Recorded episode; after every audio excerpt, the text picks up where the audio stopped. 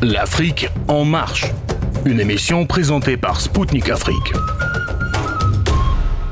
Chers amis et fidèles auditeurs de Radio Spoutnik Afrique, mesdames et messieurs, bonjour. C'est un réel plaisir de vous retrouver pour une nouvelle édition de l'Afrique en marche. Avec mon invité, l'ex-ministre algérien de l'Industrie Ferhat Aitali. Nous parlerons de la résolution non contraignante du Parlement européen visant la Russie et de la lettre adressée par des eurodéputés à la Commission européenne visant l'Algérie. En effet, la résolution suggère de classer le pays de Léon Tolstoï comme sponsor du terrorisme international, la Russie, qui, je rappelle, a vaincu Daesh en Syrie. Parallèlement, les eurodéputés s'attaquent aux accords d'association et de libre d'échange avec l'Algérie en raison de ses relations étroites avec la Russie. Visiblement, malgré l'échec des sanctions anti-russes, le ridicule ne tue toujours pas au Parlement de Strasbourg. A tout de suite. Mercredi 23 novembre, le Parlement européen a voté une résolution qualifiant la Russie d'État promoteur du terrorisme. Le texte a été adopté par 494 voix. Le Parlement européen est à Strasbourg, ville française se trouvant à 500 km à l'est de la capitale Paris. Oui, c'est à Paris que l'actuel président du Conseil constitutionnel français, Laurent Fabius, avait déclaré à l'Assemblée nationale que les djihadistes du Front al-Nosra faisaient du bon boulot en Syrie. Fabius était alors chef de la diplomatie française. Oui, chers auditeurs, il a fait cette déclaration tonitruante alors que près de 5000 soldats français venaient juste d'être déployés au Sahel dans le cadre de l'opération Barkhane pour combattre les groupes terroristes, dont certains sont affiliés à Al-Qaïda, qui avait failli prendre la capitale du Mali, Bamako. Des groupes terroristes armés jusqu'aux dents, avec les armes larguées par les avions de l'OTAN en 2011 en Libye, pays détruit sous instigation française. Mais les Occidentaux ne sont pas à leur premier deux poids, deux mesures. En effet, tout comme en Ukraine, Robert Gates, l'ancien patron de la CIA, a écrit dans ses mémoires que les services secrets américains ont commencé à aider les Moudjahidines afghans six mois avant l'intervention soviétique. Dans une interview explosive de janvier 1998 au Nouvel Observateur et passé, bien sûr, inaperçu dans la presse occidentale, Zbigniew Brzezinski, conseiller pour la sécurité nationale du président américain Jimmy Carter, confirmait cette information. Brzezinski est le principal architecte de l'opération américaine contre les communistes en Afghanistan à partir de décembre 1979 mais surtout contre l'Union soviétique et l'armée rouge en utilisant les moudjahidines islamistes. Inutile de rappeler, chers auditeurs, que c'est cette opération qui a affronté Oussama Ben Laden, le grand ordonnateur du terrorisme international d'obédience salafiste, de ces trois dernières décennies jusqu'à l'apparition de Daesh en Irak et en Syrie. Alors, nommer la Russie comme promoteur du terrorisme international est-ce bien raisonnable? Et que dire des États-Unis et de leurs alliés? Pour analyser les tenants et les aboutissants de cette résolution, l'Afrique en marche reçoit Ferhat Aitali, ex-ministre algérien de l'Industrie. Monsieur Farhat Aitali, euh, bonjour et merci de nous avoir euh, accordé encore une fois cet euh, entretien et de nous avoir réservé euh, un peu de votre temps. Bonjour, avec plaisir. La première question, euh, euh Monsieur Etali, elle concerne euh, la résolution qui vise à reconnaître ou à identifier la Russie comme un sponsor du terrorisme international. Et dans ce projet de résolution, il y a aussi l'idée de, de créer un tribunal international euh, pour juger les autorités russes, à leur tête évidemment euh, le président Vladimir Poutine, sur cette question-là de, euh, de parrainage du terrorisme et donc avec ce qu'il engendre des crimes contre l'humanité ou, des crimes de guerre. Alors, ma première question, est-ce que ce n'est pas un peu l'hôpital qui se fiche de la charité avec cette euh, proposition? Justement, euh, je crois que cette résolution, elle appelle plus de questions que de réponses. Parce que maintenant, il va falloir revenir à, à, la case départ pour voir un petit peu quelle est la conception du terrorisme chez les Occidentaux. Et aussi revenir à la structuration de ce fameux Parlement européen qui est pratiquement un Parlement supranational, qui est dont manifestement les députés euh, essaie de transcender les parlements nationaux justement des pays européens. Mhm. Parce que à partir du moment où un parlement supranational qui représente une organisation continentale qui n'a pas de consistance politique réelle en matière de pouvoir de décision sur les gouvernements, euh, prend le dessus sur les, les, les volontés nationales de ses membres, c'est déjà une forme de terrorisme politique. D'une certaine manière, à partir du moment où des députés qui, qui pratiquement prétendent gérer la destinée de 27 pays de presque 400 millions d'individus à partir d'une capitale où personne ne les a mandatés pour ça. Euh, il n'existe pas de président de l'Europe pour qu'il puisse y avoir un Parlement européen. cette, cette, résolution, excusez-moi, juste pour rappel pour nos auditeurs, euh, elle n'est pas contraignante, elle n'est pas, n'a pas de caractère contraignant, mais euh, nous comprenons bien que c'est à des buts euh, médiatiques euh, pour diffuser des, informations. Fort heureusement qu'elle n'est pas un caractère contraignant. Parce que si ce nouveau machin que dénommé Parlement européen avait un, un, pouvoir de contrainte en matière de décision, Madame von der Leyen aurait déclenché une guerre mondiale depuis très longtemps. Hein, au vu de ces déclarations, et c'est pratiquement, elle se prend pour le, le, Frédéric le Grand, elle se prend pour le, le, le dernier empereur du Saint-Empire romain germanique, quelque part. C'est Scarwari dans une croisade euh, à l'ouest, à l'est, chez les Slaves. Oui. Mais ceci dit, euh, maintenant, euh, allons vers la définition déjà du terrorisme tel qu'il est euh, perçu par ce, ce, ces personnes-là et tel qu'il est perçu par le reste du monde. Et il y a une définition générale du terrorisme qui définit tout acte de, touchant pratiquement des civils et de nature à imposer euh, un pouvoir, une vision, une condition donnée par la contrainte sur des populations civiles. À partir de là, on peut dire que l'Occident est, en est à son cinquième ou sixième siècle en la matière.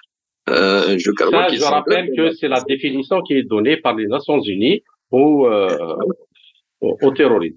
Oui. Voilà, c'est la définition la plus logique qui soit. Mm-hmm. mais, mais, maintenant, on, on, commence à sentir que dans cette histoire-là, le terrorisme, c'est tout ce qui touche une certaine minorité euh, occidentale représentant peut-être globalement euh, un milliard d'individus sur 8 milliards.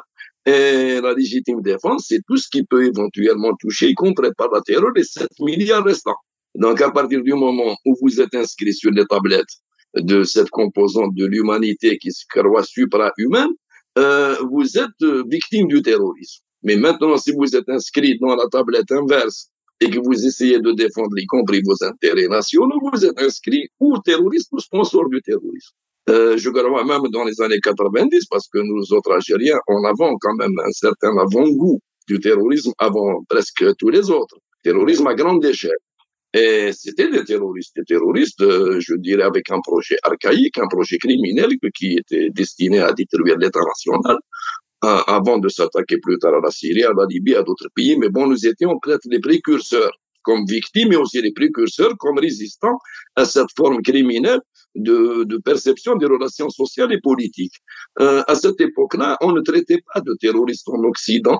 Les criminels qui étaient hébergés, qui le sont encore d'ailleurs dans certains capitales, et qui euh, pratiquement mettaient de l'huile sur le feu. Certains même envoyaient des armes, euh, ne condamnaient pas le terrorisme, au contraire l'encourageaient. Il y avait même de, qui n'étaient pas algériens, qui étaient dans une capitale européenne en train de chauffer les gens pour déclarer le peuple algérien impie. Mhm. Donc, s'il y a une nation qui sait exactement ce qu'est le terrorisme, et qu'il a vécu dans sa chair, c'est bien la nation algérienne euh, dans les années 90, avant tout le monde. je, rappelle, je, rappelle, euh, juste, je vous laisse euh, continuer. Je rappelle que durant cette période, en aucun moment, par exemple, les États-Unis n'ont considéré ce qui se passait en Algérie comme du terrorisme. Ce n'est qu'en 97, en 97, c'est-à-dire à peu près cinq ans après le début des exactions terroristes en Algérie, et après les attentats d'Al-Qaïda à Dar es Salaam et euh, je, ne, je ne me rappelle pas quel Il y avait au Yémen aussi contre un, croiseur américain.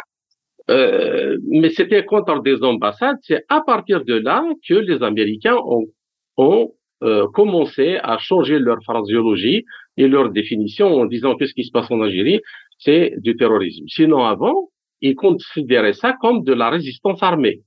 En 94, ils considéraient ça comme étant légitime face à l'arrêt d'un supposé processus électoral qui devait mener ces gens-là au pouvoir. Euh, D'ailleurs, c'est le même scénario qui, qui s'est répété dans d'autres pays, y compris en Égypte, au début de la reprise euh, des choses en main par les autorités égyptiennes en 2013. Euh, mais en Algérie, je me souviens très bien que on considérait euh, tous les terroristes algériens comme étant des, des, des combattants en légitime défense. Comme d'ailleurs, toute la nébuleuse criminelle qui traînait en Afghanistan durant les années 80 était considérée comme des freedom fighters. Curieusement, les mêmes freedom fighters sont devenus des terroristes en 2001. Euh, ils ont été bombardés massivement d'ailleurs. Euh, donc maintenant, parler de la Russie comme sponsor du terrorisme, encore faudrait-il définir quelles sont ces organisations terroristes que la Russie a soutenues ou sponsorisées euh, durant les 40 dernières années. Parce que côté occidental, je peux en citer au moins une centaine mmh. d'organisations terroristes de, de tout poil et en tout genre qui ont été armées, financées, sponsorisées jusqu'à présent idéologiquement pas soutenu, peut-être condamné idéologiquement, mais en catimini soutenu euh, sur le certain de pseudo-revendications politiques de ces organisations. Alors, euh, pour rebondir directement sur ce que vous avez, euh, l'avant-goût que vous donnez à cet entretien, en commençant par cet euh, aspect-là, euh, si on se concentre uniquement euh, sur le, le, le terrorisme d'obédience islamiste, et je suis tout à fait d'accord avec vous quand vous dites que ce sont des centaines d'organisations terroristes, mais bien avant l'apparition de celui d'obédience euh, islamiste, même euh, les FARC, euh, le, trafic de drogue, tous les, les, les, les, mouvements terroristes qui ont ravagé ou empêché l'épanouissement des pays de l'Amérique latine, il n'y a aucun doute sur le, lien qu'ils qu'ils l'entretiennent avec la CIA ou avec les, les, les, les circuits de, de, de, blanchiment de l'argent sale qui mènent jusqu'à Wall Street et, compagnie. Ce sont euh, d'ailleurs un, un, rapporteur des Nations Unies qui a dit que la, la,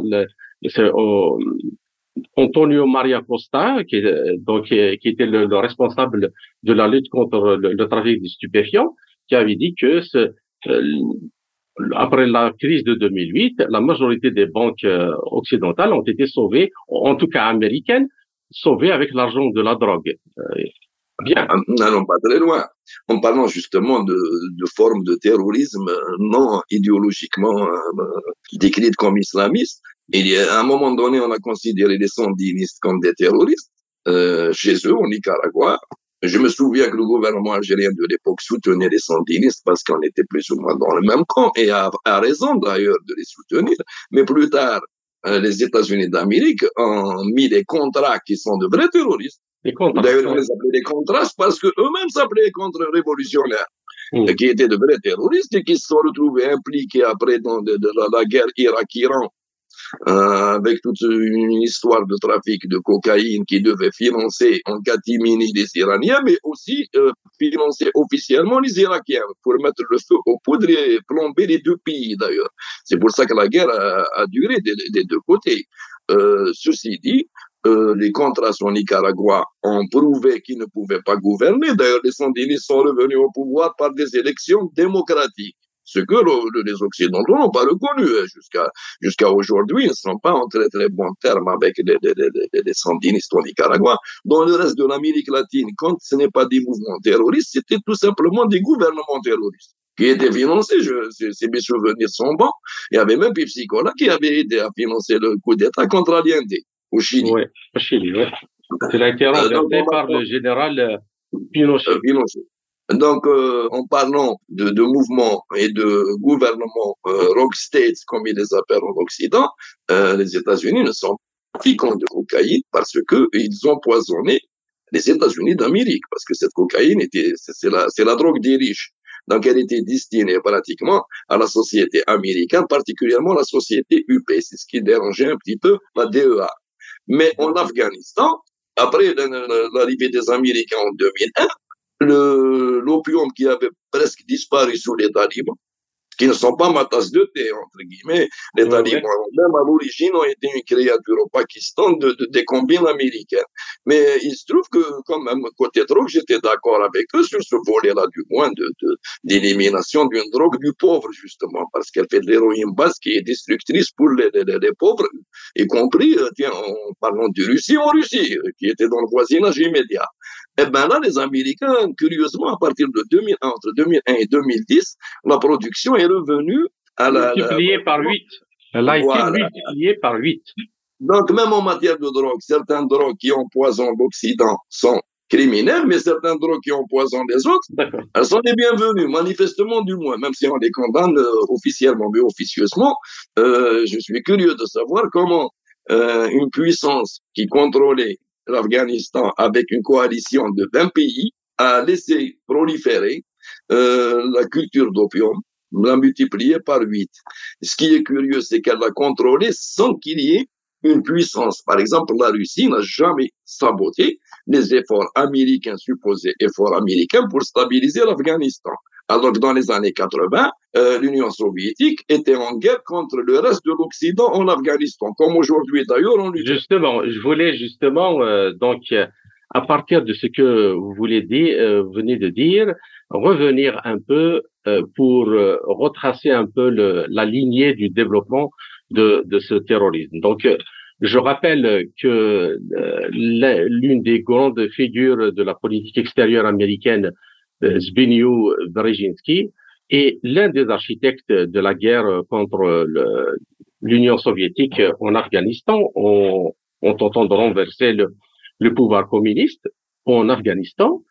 Donc, il est d'ailleurs célèbre avec son livre Le Grand Échiquier, euh, publié en 1997 et réédité en 2004 sous le titre Le vrai choix. Donc, il y a un fait quand même euh, qui est, euh, bien sûr, qui montre euh, un peu l'ambivalence des médias occidentaux.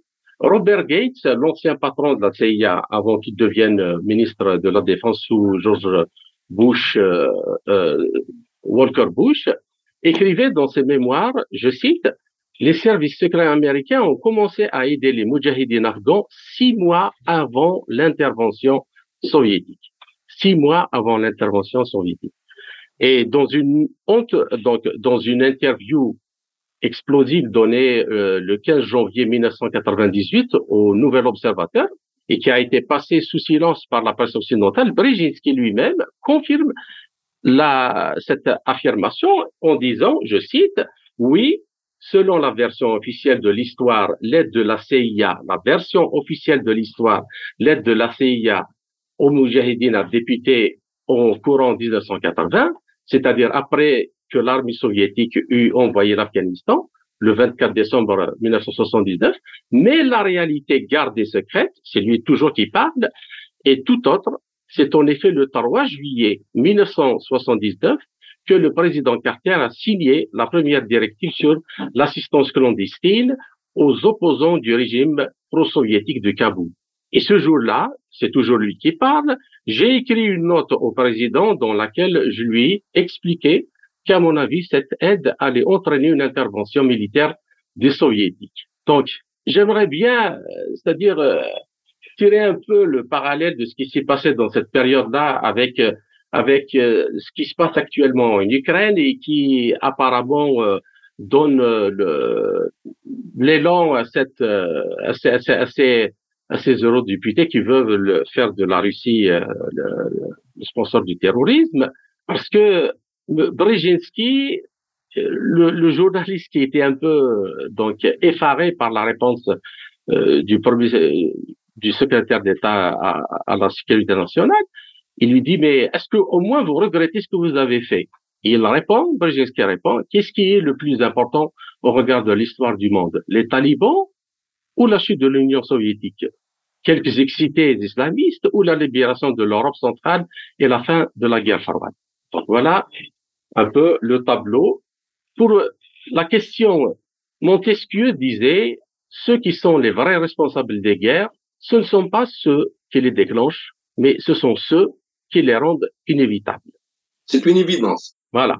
Donc, qu'est-ce que vous avez à dire par rapport à, à ça? Nous venez de dire que six mois avant l'intervention soviétique à Kaboul en 79, euh, sous l'impulsion de Brzezinski, les Américains avaient commencé déjà à financer des mouvements, euh, je dirais, traditionnalistes et archaïques. Euh, curieusement aussi, quelques mois avant, le régime a changé au Pakistan. Mhm. Où il y a eu un coup d'État où Al-Haq est devenu le président. Et c'était vraiment le président des, des, des, fondamentalistes, même au Pakistan. Euh, donc, il y avait un plan déjà de l'Union soviétique à l'époque. Brezhnev était trop vieux pour aller déclencher une opération externe à 3000 kilomètres de Moscou s'il n'y avait pas une urgence une urgence absolue. Et cette urgence-là se sentait d'ailleurs plus tard, après, euh, on a compris. En Ukraine, c'est un petit peu euh, beaucoup plus avant. C'est même à l'époque de, de Yanukovych. Donc, l'intervention occidentale qui rendait un jour ou l'autre inévitable une intervention russe en Ukraine date de plus de dix ans, elle ne date pas de six mois. Mm-hmm. Euh, donc, il y a eu beaucoup plus de patience de la part de la Russie actuelle que du pouvoir soviétique de l'époque. Euh, c'est une patience qui a trop duré. Maintenant, pour revenir à Brzezinski, euh, comme il a un patronyme à consonance polonaise, il est polonais d'ailleurs. Et il se trouve que chaque fois que l'Europe est entrée en guerre à l'Est, un certain établissement polonais a toujours été quelque part derrière ou devant, en devançant les événements. Et ce, depuis l'époque de la fameuse coalition euh, polono-luthianienne, à l'époque médiévale. Euh, je crois que Brzezinski a joué exactement le même rôle que la fameuse comtesse qui a envoyé Napoléon à Moscou une comtesse polonaise qu'il a envoyé à Moscou. Ben, évidemment, le résultat, tout le monde le connaît. Le grand Bonaparte, que j'admire beaucoup, pour beaucoup de côtés d'ailleurs euh, stratégiques et même administratifs et politiques, a fini euh, avec l'histoire de la Birizina, qui est restée dans les annales aujourd'hui comme étant une sorte de, de, de patronyme collectif pour toutes les faillites, qu'elles soient financières, politiques ou militaires. Mais bon, euh, Bonaparte a perdu son trône et la France a perdu sa prééminence parce qu'elle a suivi justement certains conseils qui envoyé toujours à l'Est.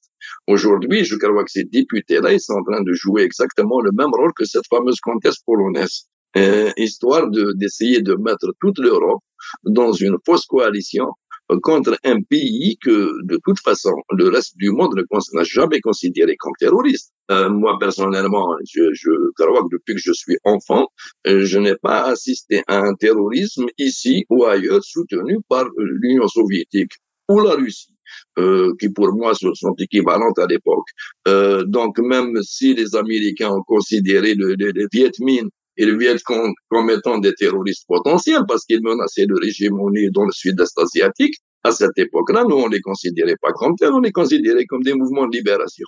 Euh, donc, euh, pratiquement, quand on s'est opposé à tous les mouvements d'émancipation en Afrique, en Amérique latine, en Asie du Sud-Est, en les qualifiant de terroristes, on peut éventuellement qualifier le pays qui les a le plus soutenus de terroristes. Par contre, quand euh, on prend la chose en sens inverse, quand on considère que ces gens-là n'ont fait que libérer leur pays, ce qui est effectivement vrai, on peut considérer que le terroriste c'était celui ou bien qui les attaquait ou celui qui soutenait les contre-révolutions locales. C'est que mhm. comme on en voit quand euh, à un moment donné euh, les Portugais sont partis parce qu'il y a eu la fameuse révolution des, des, des, des roses, euh, mais euh, juste après, l'UNITA a été créée. Et elle a été mhm. soutenue par l'Afrique du Sud de l'apartheid et avec la balle de tout l'Occident. Donc euh, maintenant, si on considère, il y avait deux mouvements à l'époque le, le, en Angola. Moi, j'avais mon parti, je l'ai toujours d'ailleurs. Pour moi, c'était les, les, les, les, libérateurs de l'Angola du colonialisme portugais qui étaient mon camp. Mais maintenant, pour d'autres, c'était des terroristes et c'était l'unité des libérateurs. Cette vision du terrorisme elle ne peut pas être unilatérale, mais elle a quand même une définition globale.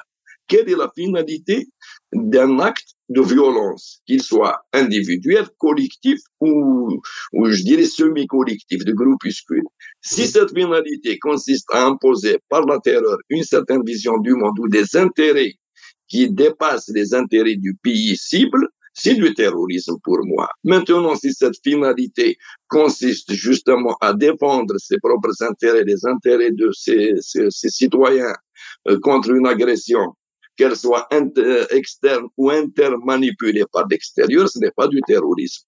Mais quand on se place dans la, la catégorie euh, euh de bondi euh, planétaire, bah forcément, on qualifie de terroristes tous les gens qui osent s'opposer justement au véritable terrorisme. Et justement, pour continuer donc euh, dans la même euh, voie, c'est quand même la Russie qui a aidé à vaincre le Daesh ou ce, qui s'appelle entre guillemets l'État islamiste en Syrie. C'est le, le, les terroristes et l'armement qui est venu dans ce pays et a été acheminé de la Libye via la Turquie, un pays membre de l'OTAN, dans temps.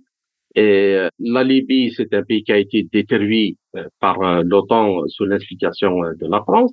Des tonnes d'armes ont été parachutés, non seulement pour, soi-disant, donner les moyens à ceux qui résistaient contre Kadhafi de, de tenir le coup, mais finalement, toutes ces armes-là se sont réparties dans le Sahel et, et ont donné du son nouveau à, au mouvement terroriste, donc qui subsistait depuis très longtemps dans, dans cette région.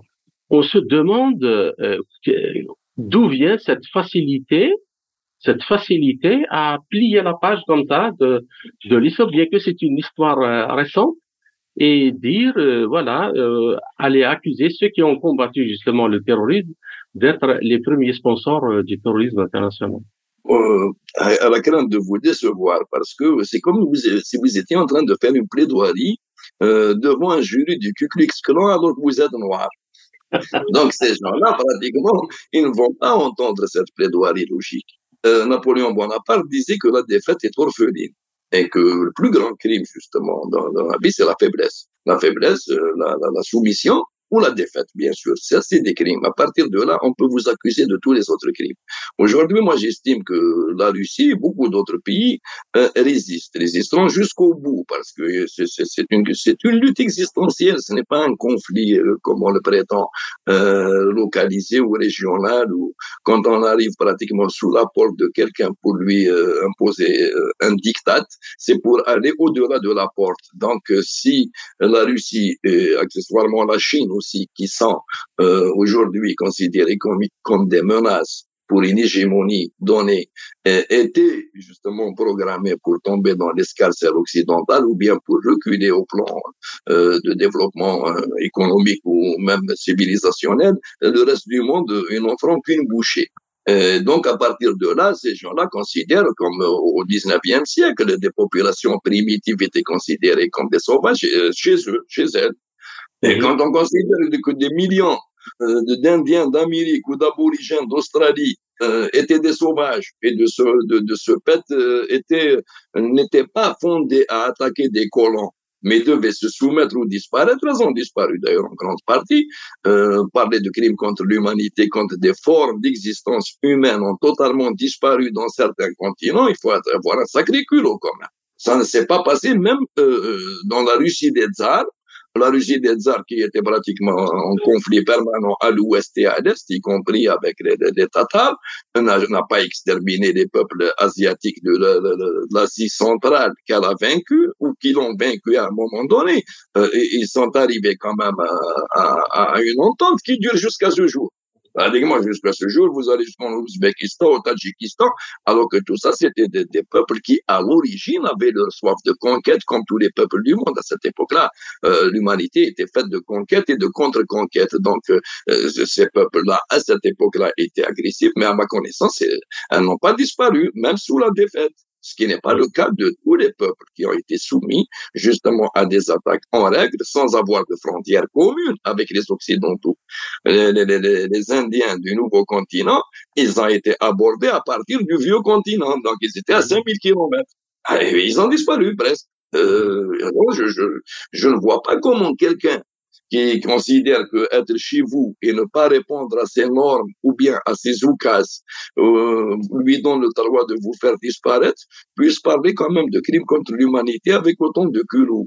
Ben, c'est comme ce qu'on discutait la dernière fois de la fameuse mémoire commune qu'on doit rediscuter avec l'agresseur du passé qui maintenant, on doit lui expliquer pourquoi un jour donné, à une heure donnée, un Algérien donné a tiré sur un Français donné en Algérie. Mhm. pour essayer de, de faire l'équilibre. Alors que euh, tout ce problème-là ne serait jamais posé si tout ce bon monde n'avait jamais débarqué chez nous. Voilà, c'est aussi simple que ça.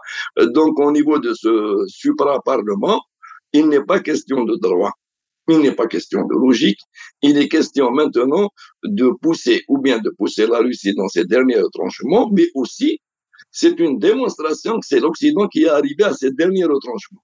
Parce que quand on arrive à ce genre de, d'extrémité, même si elles ne sont pas applicables dans la pratique, elles ne sont pas contraignantes, mais quand on y, on arrive philosophiquement, c'est qu'on a strictement, pratiquement aucune autre issue.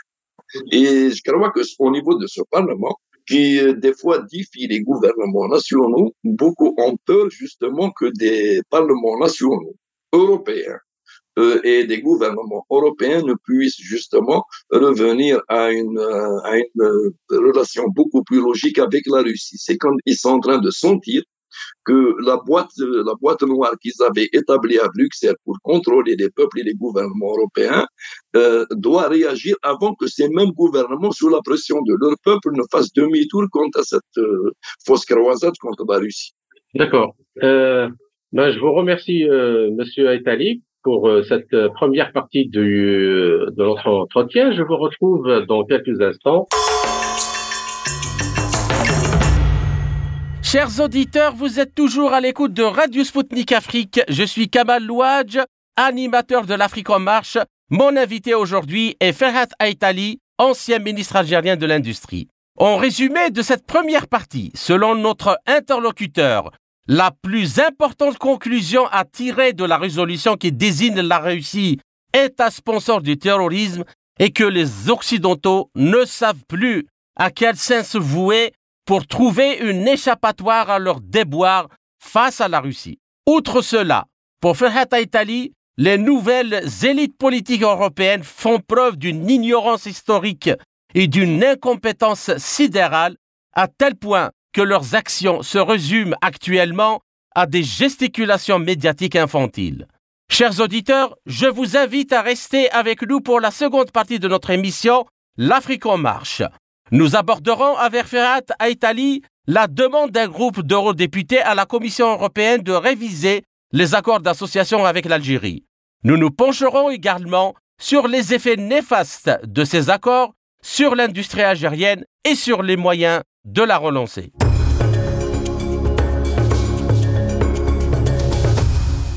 Je suis Kamal Louadj, animateur de l'émission Afrique en marche présenté par Spoutnik Afrique. Bienvenue à ceux qui viennent de nous rejoindre.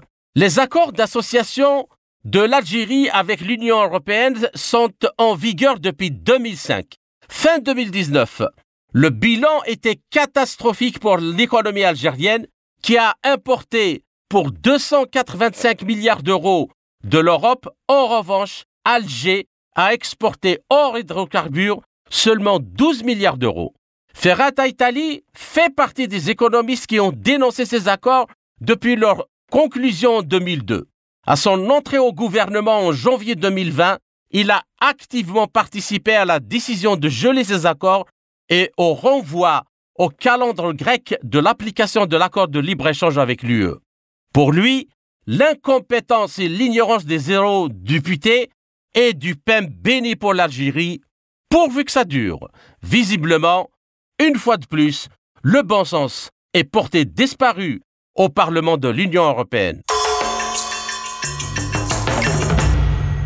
Monsieur Farhat Itali, euh, rebonjour et merci pour votre patience pour cette seconde partie de notre entretien et qui sera consacrée toujours euh, aux résolutions euh, tonitruantes euh, du Parlement européen qui vient de décider aussi pour appeler la Commission européenne à revoir les, accords d'association avec l'Algérie et l'accord de libre-échange parce que l'Algérie est devenue, par sa politique extérieure, un allié indéfectible de la Russie. Et comme d'habitude, les Européens, quand euh, quelqu'un est, est leur ennemi, donc il doit être l'ennemi de tout le monde. Qu'en pensez-vous? Et je, si je me, si ben, ma mémoire ne me trahit pas, je crois que vous étiez aux affaires lorsque le gouvernement algérien, justement, a suspendu certaines clauses de, des accords euh, de, euh, d'association avec l'Union européenne parce que tout simplement, euh, toutes les années depuis le début de l'application de ces accords en 2005, les intérêts ont été servis dans un seul sens, c'est-à-dire celui de l'Europe. Je, je me rappelle bien, il y a eu environ 285 milliards de dollars d'importation de l'Algérie de euh, ou d'euros euh, d'importation de l'Algérie de l'Union européenne, alors que les exportations euh, algériennes, je dirais, en dehors des là où il y a de la valeur ajoutée, c'est-à-dire en dehors des matières premières, notamment des hydrocarbures, n'ont pas n'ont pas dépassé, si ma mémoire est bonne, les 12 milliards de dollars.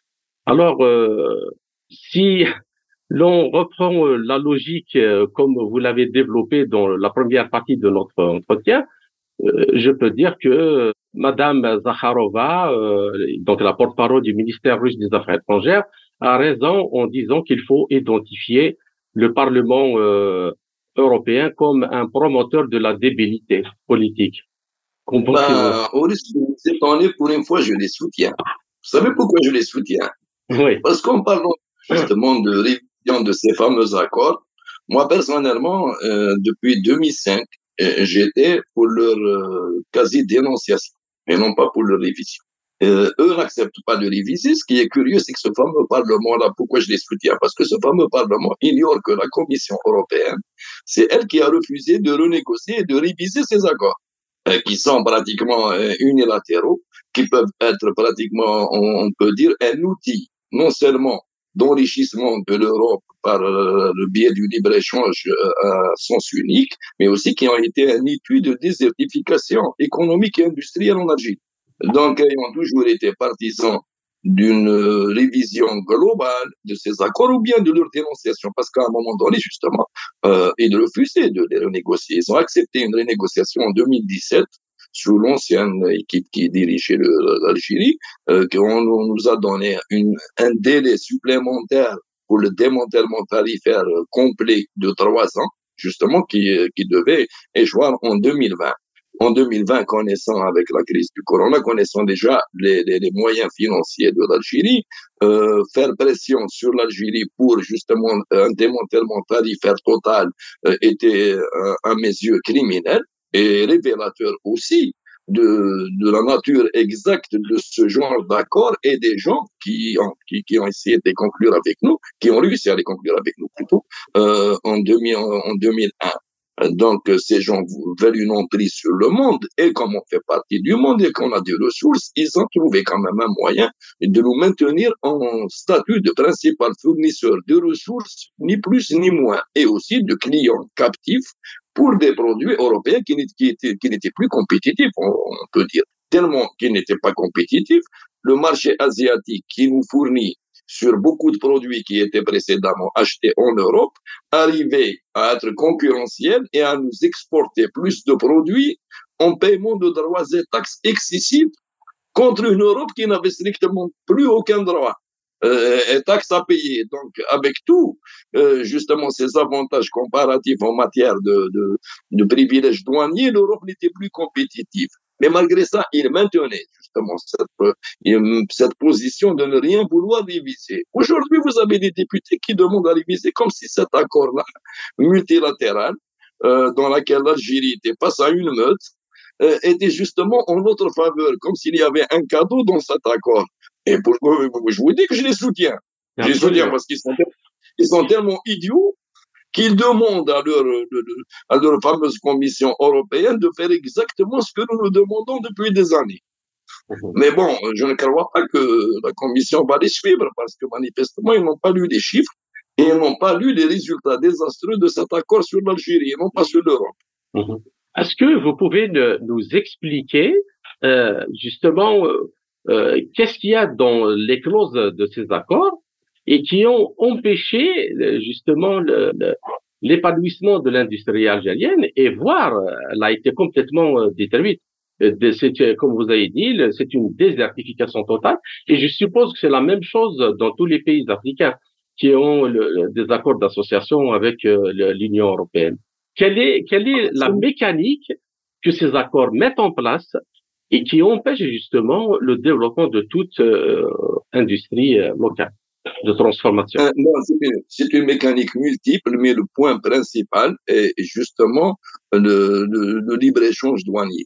c'est les détaxes pour les produits européens, c'est une sorte de priorité pour leurs produits qui empêche l'émergence d'une industrie locale. C'est aussi des promesses d'investissement qui n'arrivent jamais, que de toute façon euh, n'ont jamais été concrétisées.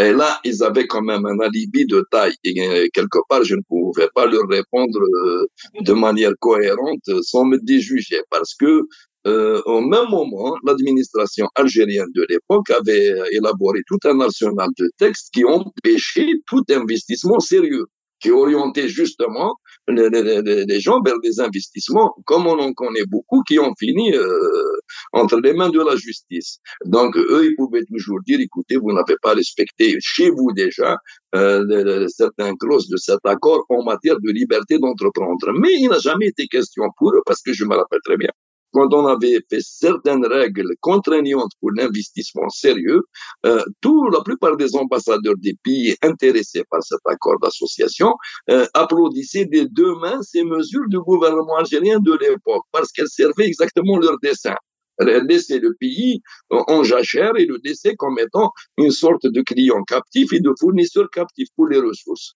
Euh, il y avait aussi euh, certaines clauses sur les droits de l'homme. D'ailleurs, je n'ai jamais compris pourquoi ces gens-là s'offrent le, le, le, le, droit de parler des droits de l'homme de manière unilatérale?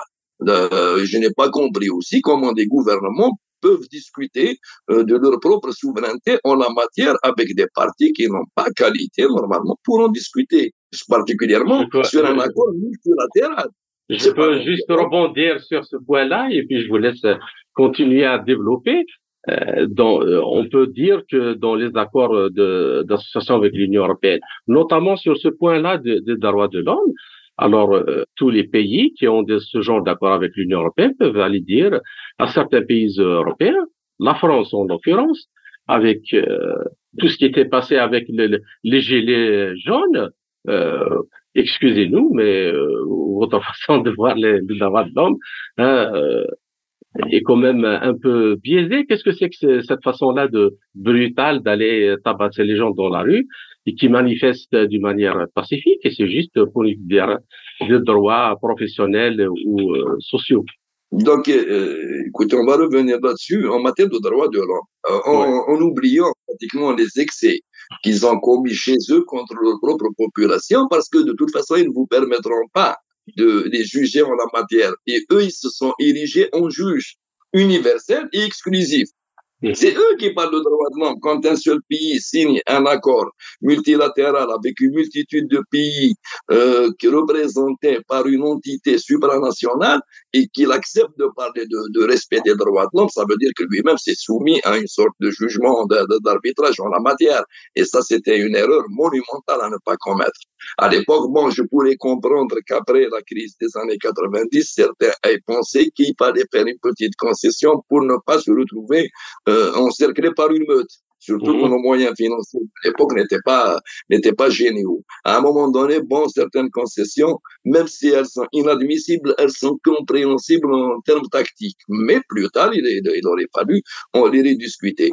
En 2020, on s'est retrouvé quand même face à le, le gros témor en matière de négociation, euh, auquel j'avais dit que en, matière de droits de l'homme, parce qu'ils nous ont sorti cette histoire-là de, de droits de l'homme, alors que pratiquement en Algérie, on ne peut pas parler d'une situation parfaite, mais qui est meilleure que le, pratiquement le reste de, du bassin méditerranéen, d'une certaine manière, en matière de droits sociaux, de droits humains.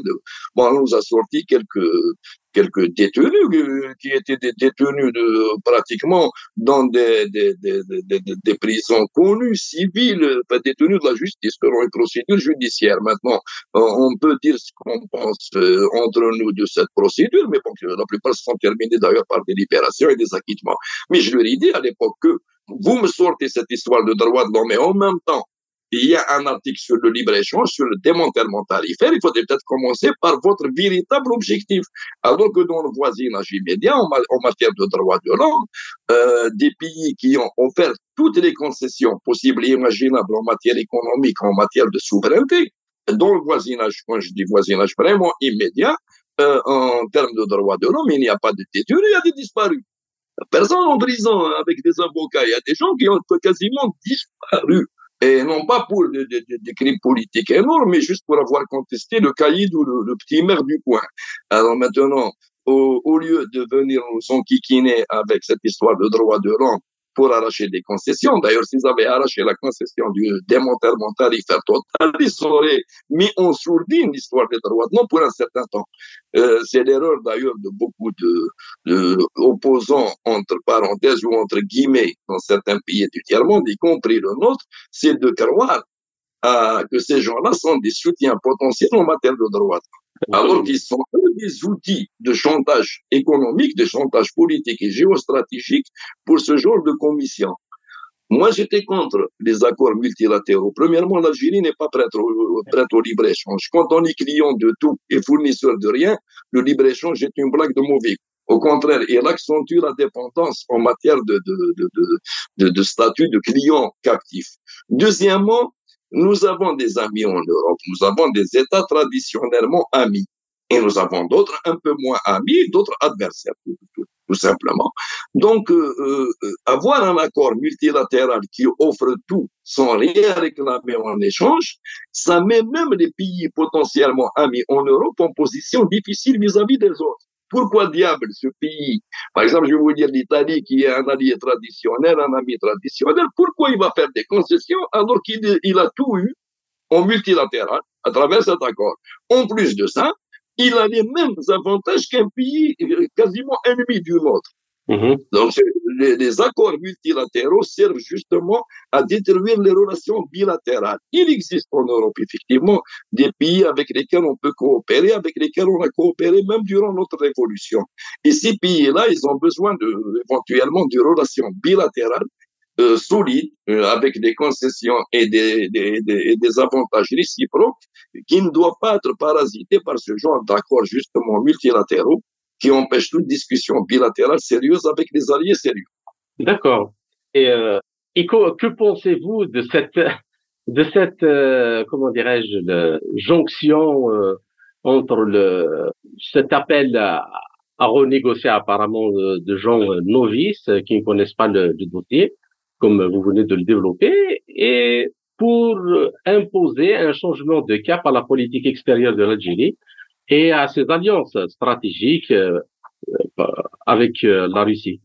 Ces gens-là, croient que les relations extérieures d'un pays, c'est comme une, voiture, une petite cylindrée qu'on peut garer quand on veut et démarrer dans n'importe quel sens pour aller faire des courses. Les, relations Algérie-Russie, Algérie-Chine, avec beaucoup d'autres pays, sont des relations stratégiques et historiques même s'ils venaient à l'idée ici chez nous, de quelques quelques gens qui pour des penchants donnés ou pour des intérêts donnés, de faire demi-tour sur ce cap stratégique, on, ne peut pas manœuvrer un paquebot comme on fait, on, on une barque. C'est des relations qui datent de 60 ans. C'est des relations dans lesquelles il y a des engagements, au-delà des engagements politiques et des engagements de principe entre les deux puissances et les deux pays.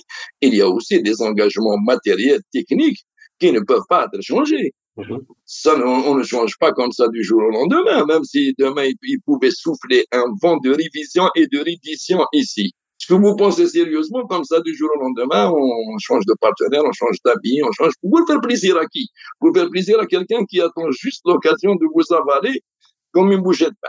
À la limite, qu'est-ce qu'ils offrent en échange? À part, à, la limite même à une trahison, on offre quelque chose en compensation. Non, on n'offre rien. On vous dit, laissez-vous faire. Soyez gentils, laissez-nous détruire votre allié et ensuite laissez-vous faire aussi. Parce que en, matière d'accord d'association, c'est ce qu'il nous disait à l'époque. C'était de se laisser faire économiquement en attendant éventuellement de se laisser faire euh, militairement euh, ou, ou, politiquement. Mais maintenant, on nous demande de changer de partenaire. Mais ce n'est pas le partenaire d'un groupe d'individus ou d'un État ou, d'un, ou de M. Eteli ou d'un autre. C'est le partenaire d'une nation. Et ce n'est pas M. Poutine qui est notre partenaire personnellement, c'est la nation russe. Et M. Poutine est le représentant légitime actuel de la nation russe, mais ça aurait pu être qui que ce soit d'autre, la Russie, même avant le président Poutine.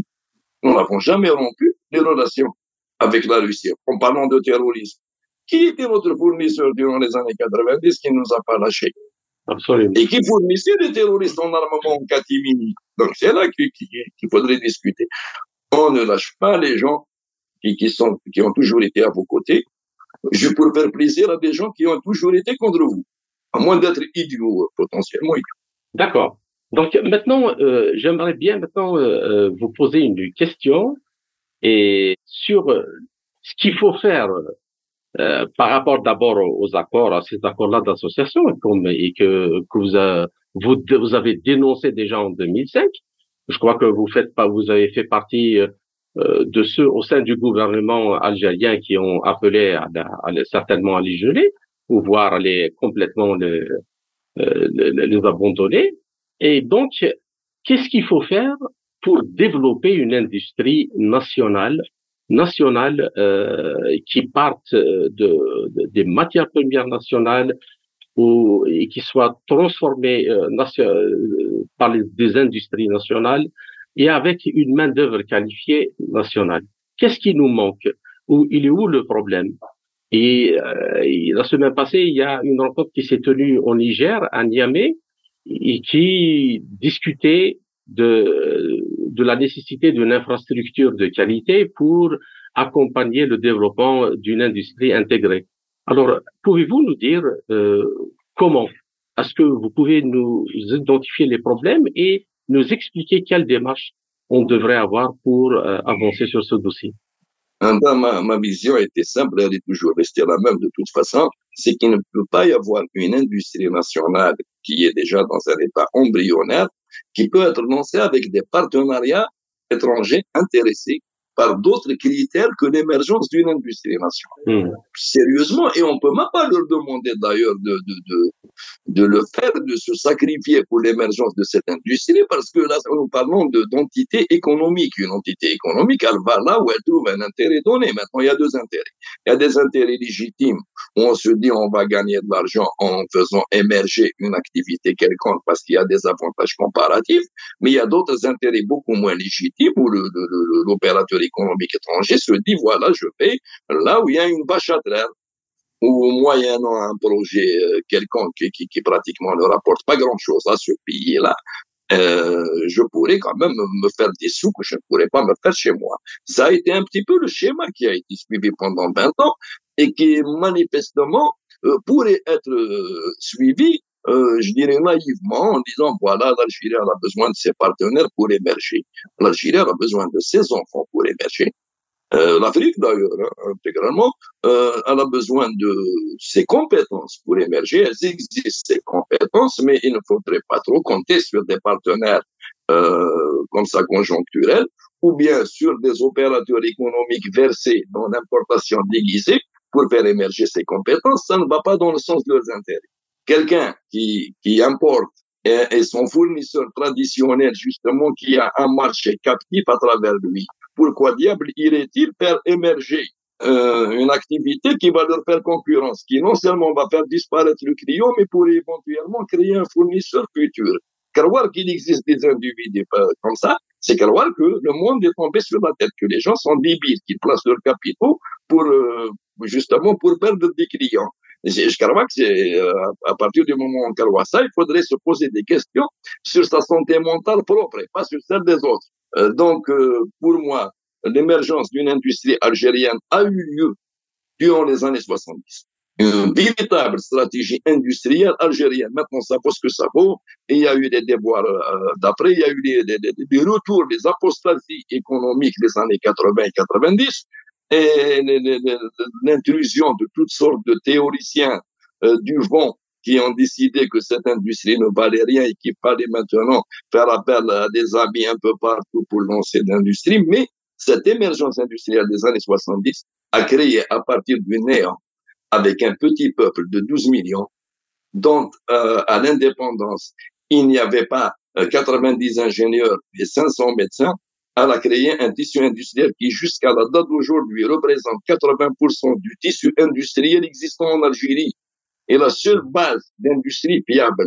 Donc moi, ma logique, c'était de, non pas de revenir aux années 70, mais d'utiliser ce socle. C'est comme si on trouve les fondations de, de ses parents pour essayer de construire quelque chose qui tient la route. On n'enlève pas les fondations pour, que, pour, pour construire dans le marécage d'à côté. C'était ma logique, c'est toujours ma logique. euh, si on n'intègre pas nos matières premières, si on n'arrive pas à les transformer, si on a toujours besoin de les exporter en l'état pour essayer de justement de financer des projets qui prétendent euh, au lieu de partir de la, case A de la transformation de la primaire, qui prétendent partir de la du cinquième étage de, de la fusée, nous n'irons pas très loin parce que on ne peut pas dire voilà aujourd'hui j'ai décidé de fabriquer je ne sais pas quoi. Je, au titre d'exemple, des voitures. Voilà, on va ramener des partenaires, on va faire des voitures. Et, eh, mais pendant ce temps, je ne fais pas de tôle. Pendant ce temps, euh, je, euh, mon fer n'est pas transformé par les miens. Je dis bien par les miens. Quand je dis les miens, ce n'est pas idéologique, ce n'est pas dogmatique. Non, quand je dis les miens, c'est euh, parce que il y a, y a un cumul de richesses. Les capitaux locaux, quand ils créent de la richesse, elles se cumulent en investissement. Quand on lance un projet chez soi avec des capitaux locaux et une projection locale, chaque sou qui rentre en plus va vers l'expansion de cette industrie. Quand on le fait de, euh, à contrario avec l'idée d'exporter, bah, parce que là, la mode est, est aux exportations, d'exporter au maximum les produits primaires et de se lancer dans des industries à transformation tertiaire, il y a quelque chose qui ne colle pas dans cette logique. Euh, dans les années 70, il était question de transformer le fer en fonte, la fonte en acier, l'acier en tôle et la tôle en charpente. Mm-hmm. ou bien en, en, en, camion, en véhicule lourd. C'est ce qui a été fait d'ailleurs. C'était pas la projection, ça a été fait dans les pays. Aujourd'hui, non. Et on dit non. Euh, bon, quand je dis aujourd'hui, à partir de 82, les gens nous ont convaincus que non, que le fer devait rester en fonte, mais maintenant qu'il fallait ramener des gens pour, pour, pour faire de, de, du produit semi-fini, mais que nous, nous étions capables de démarrer le processus industriel, non pas de son amont, mais de son aval. Et je crois qu'en industrie, ou dans n'importe quelle autre logique, personne n'a jamais démarré de l'aval. Les robinets ne donnent pas d'eau, c'est les barrages qui donnent de l'eau. Et nous, on, maintenant, on va pas bricoler à côté du robinet, donc le barrage est, à sec ou bien offert aux autres. Et c'est pas là euh, pour les Américains d'ailleurs. Hein. Oui, oui, oui, c'est quelque chose qui se qui se translate euh, partout. Est-ce que vous pensez que les, universités et les écoles d'ingénieurs euh, en Algérie ou dans le Maghreb ou, euh, dans l'Afrique forment des cadres valables qui pourraient justement euh, prendre toutes leurs responsabilités dans le, lancement d'une industrie locale? Euh, pour l'Algérie, j'en suis sûr, je l'ai constaté matériellement du visu. Et la preuve, de toute façon, est, étant que ces universités algériennes qui, qui sont décriées, justement, quand il y a des campagnes médiatiques, ce n'est pas par hasard quand on décrit les instituts spécialisés, les grandes écoles et les universités algériennes qui ont leur art, mais qui ont leur mérite. C'est justement pour euh, intégrer dans la, cervelle du commun des mortels que nous ne sommes pas capables de faire émerger une élite capable justement de lancer cette industrie. Et en même temps, en parallèle, nous avons des investissements qui ont recours à tout sauf à la main-d'œuvre qualifiée locale, sauf justement aux productions de ces universités. Mais aussi en parallèle, nous avons des aspirateurs à compétences qui nous pompent justement ce que forment ces universités. Curieusement, des universités qui sont incapables d'avoir un sidérurgiste là-bas ont envoyé des sidérurgistes en Europe. Des, des, des, des écoles spécialisées qui prétendument ne peuvent pas faire de la pétrochimie, n'ont pas formé de gens capables de faire de la pétrochimie à on fait de la pétrochimie au Moyen-Orient. On envoyait les mêmes cadres faire de la pétrochimie au Moyen-Orient. Le problème qui se pose, ce n'est pas dans l'inexistence de ces compétences. On n'ouvre pas des écoles sur fonds publics pour former des centaines de cadres par année, de cadres de grande qualité et des milliers d'autres de, de moindre qualité, euh, pour se retrouver justement en train d'importer des supposées compétences. Moi, j'ai vu des, des, des, investisseurs, entre guillemets, ou bien même des, des contractants étrangers, nous ramener des résultats de bar sous forme de consultants, de conseillers et de techniciens. Euh, vous pouvez répéter, s'il vous plaît? Je n'ai pas bien compris votre réflexion. C'est des résultats de bar, des clochards, ah. érigés en consultants, érigés en techniciens alors que le monsieur n'avait pas de répondant. Et même certains bureaux d'études, curieusement, quand ils avaient un contrat de consulting pour l'industrie algérienne ou pour d'autres filières dans les, dix dernières années, euh, ils donnaient ça en sous-traitance à des compétences locales, qui elles touchaient 10% euh, en dinars et l'autre il touchait les, 90% restants en devises convertibles. Alors que le bureau local qui a fait l'étude vaut mieux, dix fois mieux que le bureau qui lui a octroyé l'étude qu'il a lui-même arraché à une institution locale ou à une entreprise locale. Euh, on s'est retrouvé pratiquement dans un champ de mine où les intérêts euh, criminels des uns chevauchent les stratégies tout aussi criminelles des autres. Vous avez un monde occidental qui ne veut pas de votre émergence en tant que pays africain. Et c'est valable aussi pour nos voisins qui croient qu'ils sont inscrits dans les tablettes de l'Occident. Si demain, ces gens-là démontrent leurs investissements, supposés investissements, ils vont se retrouver avec une jachère, une jachère intellectuelle et industrielle. Euh, ce n'est pas encore notre cas parce qu'ils n'ont pas réussi à s'accaparer tout le tissu industriel. Mais s'ils y arrivent un jour, nous n'existerons jamais en tant que puissance industrielle, ni même en tant que pays euh, ayant vocation à être un jour industrialiste.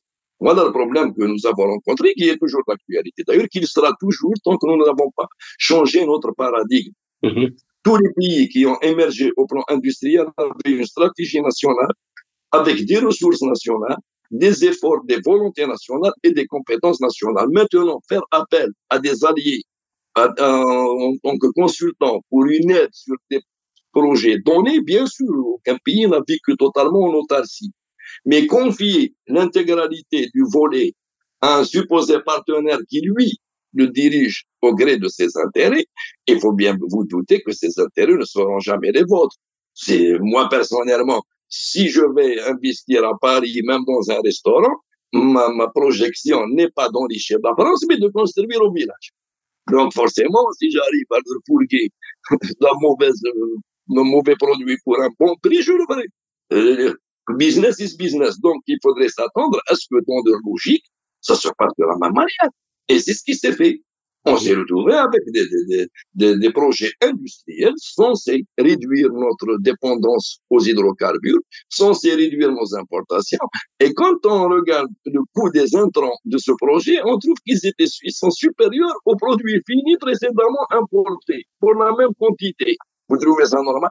De créer des investissements qui dépensent plus de devises que les importations directes Donc c'est clair. Euh, on peut même penser que ça a été fait à dessein pour juste maintenir l'économie dans un état d'importation euh, totale. C'est une super jury. Moi, je suis pour l'investissement, mais j'avais dit, je le redis toujours, que des investissements qui maintiennent ma dépendance au port n'en sont pas. Mm-hmm. Parce que si demain, la, seule ressource en devise, on nous empêche justement d'avoir recours à ce port, à quoi pourrait servir justement cet investissement si on ne peut pas lui acheter des intrants? Le problème qui s'est posé, c'est que nous arrivons à juguler les importations. Parce que là, vous importez, à un moment donné, on vous dit, écoutez, on n'a pas d'argent, euh, notre argent, on en a besoin pour autre chose, donc on ne va pas vous laisser importer tel produit. Mais quand vous transformez la même activité en supposée industrie, alors qu'elle importe les mêmes intrants, quand vous disiez au même monsieur, euh, on arrête ce cinéma parce qu'on n'a plus de quoi payer les intrants, il faut sur l'histoire de l'emploi. Et moi, qu'est-ce que je fais de ces employés? Mon cher ami, ça n'a jamais été des employés. Les employés sont censés produire une valeur ajoutée qui nous dispense d'importer. Et pas nous maintenir en dépendance totale face à l'importation. Donc maintenant, si vous utilisez des manutentionnaires et que vous les appelez des employés, même les bandes euh, dans les rues euh, peuvent parler d'emploi. Ah, bon, c'est une, manière de créer de l'emploi, mais bon, c'est un emploi que je trouve euh, illégal et que je trouve aussi immoral. D'accord. Ben, je vous remercie beaucoup, Monsieur Aïtali pour toutes ces informations et ce débat et entretien passionnant. Euh, j'espère vous retrouver avec un immense plaisir dans un autre euh, entretien sur un autre sujet. Merci beaucoup. C'était Ferhat Aitali, ex-ministre algérien de l'Industrie. Vous êtes toujours à l'écoute de Radio Sputnik Afrique.